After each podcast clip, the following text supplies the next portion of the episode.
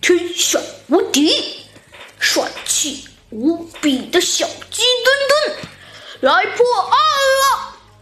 欢迎大家收听《小鸡墩墩探案记》第四十一章：强大的组织四。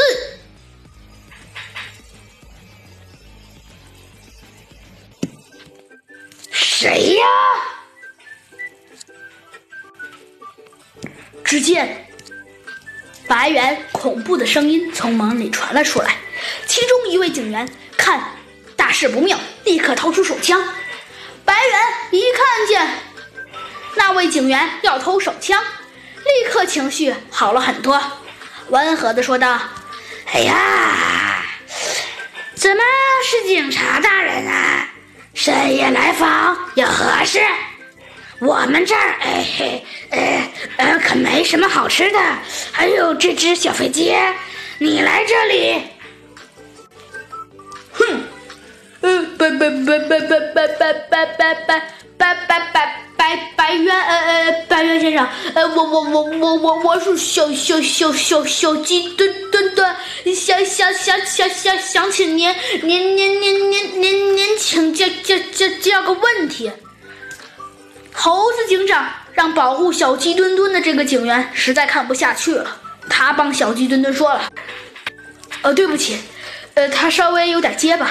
呃，刚刚他说，呃，他是小鸡墩墩，呃，他想请白猿，呃，不对，呃，他说他想请您，不，不对，您是白猿老板，呃，他说他想请白猿老板请教一个问题。白猿老板蓝蓝的眼睛。”直接对视在了小鸡墩墩的眼睛上，小鸡墩墩吓得没差点一屁股坐在地上。白渊则好像没事儿似的，双手一摆，说道：“哎，算了，不敢当，不敢当，叫话行行。”白渊老板和蔼可亲地说。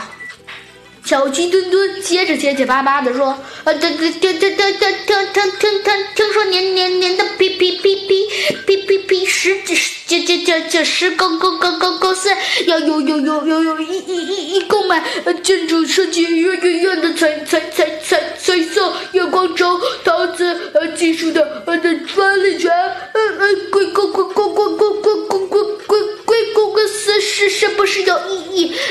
一转这这产？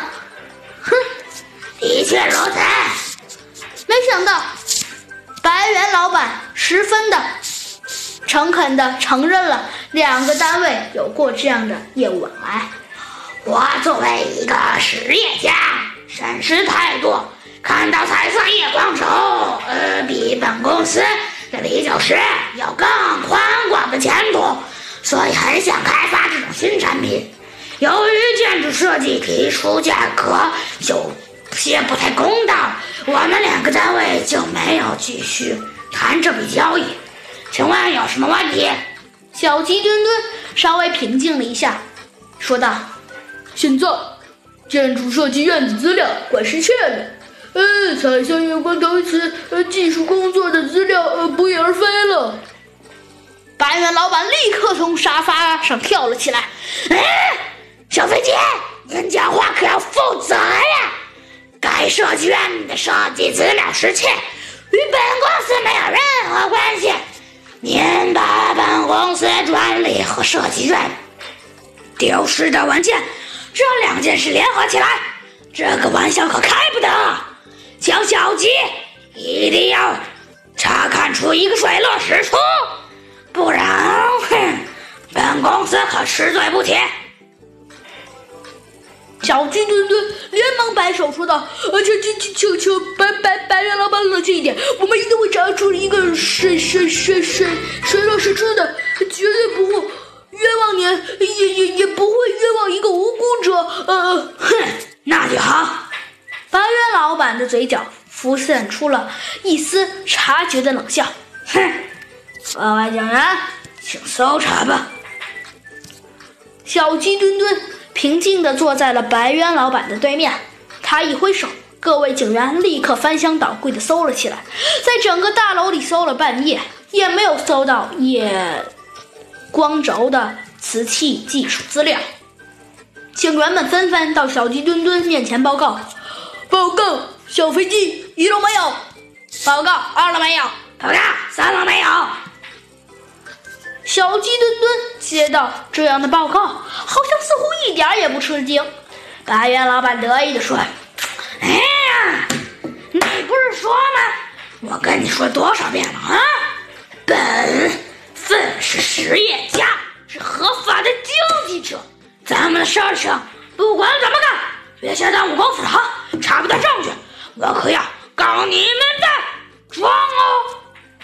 他用力一指小鸡墩墩的额头，小鸡墩墩被他顶了一下，吓得一下子站了起来。他往后退了几步，有些害怕的说的：“别，你你你你别别别别着急，我我我我我我会让哦不不不不不，我会让呃自己呃我会让先生您看看看看到证据的。”小鸡墩墩的手机响了，小鸡墩墩拿起手机放在耳边。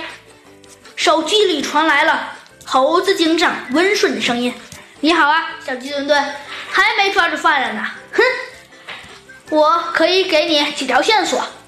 我们来到了边境哨卡，蹲了半宿，果然抓到了一个过境的嫌犯。他在身上搜出了建筑设计院失窃的彩色夜光轴陶器制作工程的资料。怎么样？”现在已经查明了这个入境者的身份，他就是啤酒石公司的老板的儿子小白渊。